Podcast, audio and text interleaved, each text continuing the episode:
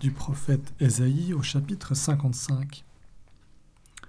Ô vous tous qui avez soif, venez vers les eaux, même celui qui n'a point d'argent, venez acheter et manger. Venez acheter du vin et du lait, sans, sans argent, sans rien payer. Pourquoi pesez-vous de l'argent pour ce qui n'est pas du pain? Pourquoi peinez-vous pour ce qui ne rassasie pas? Écoutez-moi donc et mangez ce qui est bon, et vous vous délecterez de mes succulents. Tendez l'oreille et venez à moi. Écoutez, et votre âme vivra. Je conclurai avec vous une alliance éternelle, celle des bénédictions fidèles faites à David. Voici, je l'ai établi comme témoin des peuples, comme conducteur, commandant les peuples. Voici, tu appelleras une nation que tu ne connais pas, et une nation qui ne te connaît pas accourra vers toi à cause de l'Éternel ton Dieu, du Saint d'Israël qui te donne sa splendeur. Cherchez l'Éternel pendant qu'il se trouve, invoquez-le tandis qu'il est prêt. Que le méchant abandonne sa voie, et l'homme de rien ses pensées. Qu'il retourne à l'Éternel, qui aura compassion de lui, un autre Dieu qui pardonne abondamment.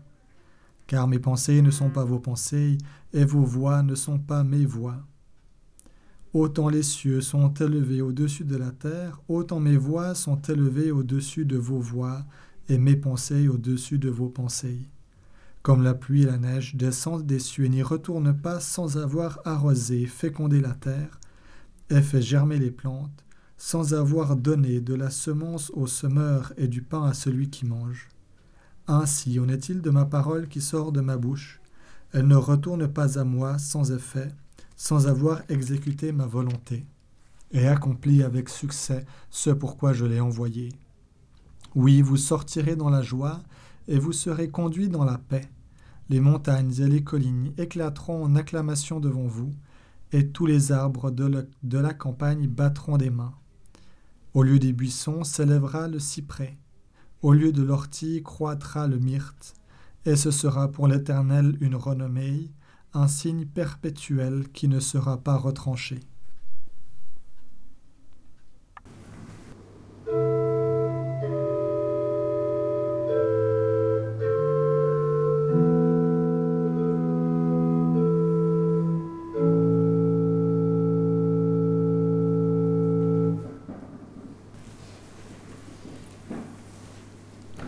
En ce début de semaine, j'ai terminé enfin ma déclaration d'impôt. Et comme vous pouvez vous en douter, quand à la fin j'ai vu le, montant que je vais probablement devoir leur verser, j'ai presque fait un mini malaise. C'est comme ça chaque année. Et du coup, j'ai commencé à me dire, mais il va falloir faire attention aux vacances, peut-être faire attention en faisant les courses, mais être sûr que j'arriverai à payer ce que je leur dois. Mais j'imagine que parmi vous, un bon nombre ont plus d'expérience que moi en la matière au fil des années qui se sont écoulées. C'est donc dans cet état d'esprit que j'ai découvert le texte d'Ésaïe. Et je dois dire que ça m'a fait un bien fou. Ça m'a fait du bien de me souvenir que, au final, ma citoyenneté principale, première, elle n'est pas ici à Mérin ou à Genève, mais elle se situe dans les cieux. Et que ces questions de sous et d'argent qui peuvent quand même souvent nous causer beaucoup de soucis et de préoccupations, eh bien, ce n'est qu'une contingence de ce monde-là et qu'il y a aussi d'autres choses peut-être plus élevées, plus importantes, dans lesquelles placer notre espérance. Ce texte dans lequel le prophète Ésaïe interroge le peuple nous interroge aussi, nous, à travers les siècles, et pose la question du sens. Pourquoi dépensez-vous votre argent pour ce qui ne nourrit pas? Pourquoi travaillez-vous à ce qui ne rassasie pas? Des questions que je trouve d'une actualité étonnante, surtout en 2019, où jamais nous n'avons eu un tel choix, un tel accès à un nombre quasiment infini de produits et de services. Par exemple, depuis mon canapé, sur mon smartphone, depuis le bout du doigt, je peux commander mes courses de la semaine sans avoir besoin de me lever, qui seront livrés à ma porte, toujours sans que j'aie à me lever. Je peux aussi, toujours depuis mon canapé, regarder, choisir quel programme je veux regarder la télévision, regarder aussi le culte, et même si la prédication est un peu ennuyeuse ou si elle vient un peu chaciner euh, des choses en moi qui je préférais laisser tranquille, je peux appuyer pour couper le son et puis rester bien tranquille dans mon canapé. Tout est à disposition et pourtant, pourtant, rien de tout ça ne peut vraiment satisfaire notre soif, notre besoin profond de sens et de direction. D'ailleurs, jusque dans les offices de poste, on trouve un rayon plutôt bien fourni d'ouvrages de spiritualité de toutes sortes qui cherchent à venir répondre à cette question du sens. Mais non, rien de tout ça ne nous satisfait vraiment au final. Et on se dit que si notre salaire ou notre rente était un petit peu plus élevé, alors on pourrait être vraiment rassasié. Que si notre appartement avait un balcon, ou si notre conjoint nous offrait une boîte de chocolat un peu plus régulièrement, alors on pourrait être vraiment satisfait.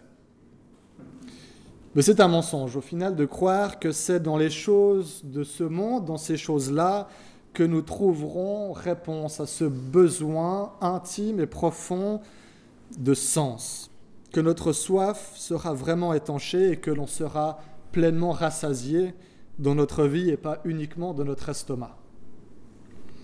Dieu voyait déjà ce problème dans le peuple d'Israël au sixième siècle avant notre ère, et il leur demande en substance, mais à quoi vous jouez?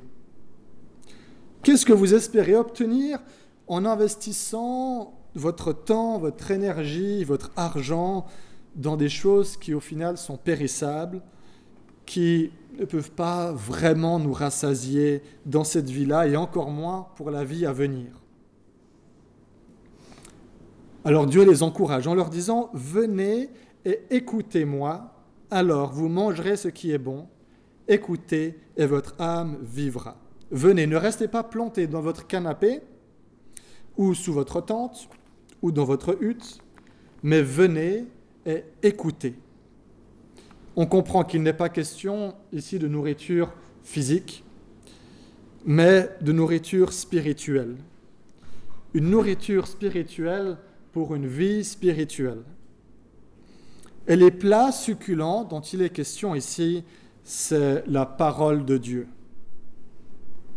Mais il nous faut d'abord reconnaître que nous avons cette soif, nous avons cette faim de quelque chose de plus grand que ce que ce monde peut nous offrir. Je repensais au sermon sur la montagne dans lequel Jésus, en Matthieu 5, dit Heureux les pauvres en esprit, car le royaume des cieux est à eux. Je crois que j'ai compris un peu mieux ce que Jésus voulait dire en lisant Ésaïe 55. Heureux ceux qui ont cette soif spirituelle, qui sont assoiffés de la parole de Dieu, car si nous n'avons pas pris conscience que ce monde ne pourra pas nous satisfaire, ne pourra pas remplir notre besoin d'espérance, alors nous ne verrons pas l'utilité d'aller puiser ailleurs pour satisfaire cette soif, d'aller puiser dans la source d'eau vive qu'est le Christ. Oui, il nous faut d'abord prendre conscience que nous avons soif. Mais alors, quelles sont les conséquences pour celui ou celle qui a reconnu qu'il avait soif de la parole de Dieu et s'en est approché? Ésaïe écrit, Je conclurai une alliance éternelle avec vous. Et une alliance, comme toute alliance, a deux dimensions, puisqu'il y a en tout cas deux parties dans une alliance. Il y a ce que Dieu fait, ce que Dieu accomplit, il y a aussi ce que nous sommes appelés à vivre et à accomplir. Dieu promet de nous assurer les grâces promise à David. Mais quelles sont ces grâces? En 2 Samuel 7, nous lisons Quand tes jours seront accomplis. Ici, c'est Dieu, Nathan qui parle à David. Quand tes jours seront accomplis, que tu seras couché avec tes pères, je maintiendrai ta descendance après toi, celui qui sera sorti de tes entrailles, j'affermirai son règne. Ce sera lui qui bâtira une maison à mon nom, et j'affirmerai pour toujours son trône royal. Moi-même, je serai pour lui un père, et il sera pour moi un fils. Cette grâce promise à David, c'est Jésus-Christ, le Fils de Dieu, qui l'a accomplie. Et cette grâce, on le voit à la croix, elle a un coût. Elle coûte à Dieu déjà son Fils, afin que nous ayons la vie éternelle. Dire que la grâce est gratuite, en tout cas n'a pas de coût, ce serait une erreur. Dietrich Bonhoeffer parle alors de la grâce à bon marché. J'aimerais vous lire quelques très courts extraits du premier chapitre de son livre qui porte entre autres comme titre le prix de la grâce. Et il commence comme ça en disant que la grâce à bon marché est l'ennemi mortel de notre Église. Plus loin, il définit cette grâce à bon marché. Il écrit, La grâce à bon marché, c'est la prédication du pardon sans la repentance. C'est le baptême sans discipline ecclésiastique. C'est la scène sans confession des péchés. C'est l'absolution sans confession personnelle. La grâce à bon marché, c'est la grâce sans la marche à la suite de Jésus. La grâce sans la croix. La grâce, abstraction faite de Jésus-Christ vivant et incarné. La grâce qui coûte, par contre, elle coûte parce qu'elle appelle à devenir disciple à la suite de Jésus. Elle est grâce parce qu'elle appelle à suivre Jésus-Christ. Elle coûte parce qu'elle coûte à l'être humain le prix de sa vie. Elle est grâce parce que alors seulement elle offre la vie à l'homme. Ce prix de la grâce, Esaïe l'évoque aussi dans ses versets que le méchant abandonne sa voie et l'homme de rien ses pensées, qu'il retourne à l'Éternel qui aura compassion de lui, à notre Dieu qui pardonne abondamment. On voit le pardon et la repentance liés l'un à l'autre, l'un répondant à l'autre. Nous avons parfois cette tendance à dire Dieu est grâce, Dieu est amour, ce qui est absolument vrai, mais ce serait faux de laisser de côté le fait que cette grâce et cet amour coûtent à Dieu le Père son Fils Jésus-Christ, coûtent à l'homme l'abandon de sa propre vie, et que cette grâce et cet amour nous appellent, nous engagent à vivre selon une autre réalité, selon d'autres standards, selon un autre ordre que celui de ce monde. Car mes pensées ne sont pas vos pensées et vos voix ne sont pas vos voix. Vos voix ne sont pas mes voix, dit Dieu. Autant les cieux sont élevés au-dessus de la terre, autant mes voix sont élevées au-dessus de vos voix et mes pensées au-dessus de vos pensées. Mais il dit aussi que c'est de ce ciel-là, de ces cieux-là que provient ce qui est nécessaire à la terre pour vivre. C'est du ciel que vient la pluie et la neige qui permettent à la graine de germer. Ainsi en est-il de ma parole qui sort de ma bouche, elle ne retourne pas à moi sans effet, sans avoir exécuté ma volonté et accompli avec succès ce pourquoi je l'ai envoyé. C'est dans la parole que se trouve cette force de vie qui permet à Esaïe de dire Écoutez, et votre âme vivra.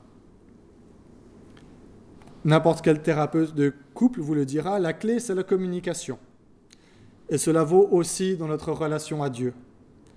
Si nous sommes trop préoccupés à écouter et à donner la priorité à d'autres voix, trop préoccupés à compter sur d'autres sources que sa parole pour nous nourrir spirituellement, et que lorsque nous nous tournons vers lui, c'est avant tout pour déverser tous nos soucis sans prendre le temps de l'écouter lui, alors cette relation va dépérir. Mais à celui qui se délecte de la parole de Dieu, à celui qui cherche dans la parole ce qui peut le rassasier, pas juste l'aider à survivre pour un petit moment, mais le rassasier vraiment, cette promesse est faite. Oui, vous sortirez dans la joie et vous serez conduits dans la paix. Les montagnes et les collines éclateront en acclamation devant vous, et tous les arbres de la campagne battront des mains. Au lieu des buissons s'élèvera le cyprès, au lieu de l'ortie croîtra le myrte, et ce sera pour l'Éternel une renommée. C'est là, je crois, que l'on trouve le sens principal de ce temps de carême. Tous les jours, nous mangeons pour nourrir notre corps, trois fois par jour. Nous passons un temps, une énergie importante à assurer la vie de notre corps, notre vie biologique. Mais qu'en est-il de notre régime spirituel? Combien de fois par jour ou par semaine ou par mois prenons-nous le temps de nous régaler des délices de la parole de Dieu? Alors que ce temps de carême, c'est l'occasion pour nous d'aller, de prêter l'oreille à ce que Dieu a à nous offrir et de goûter les mets succulents, et alors notre âme vivra. Amen.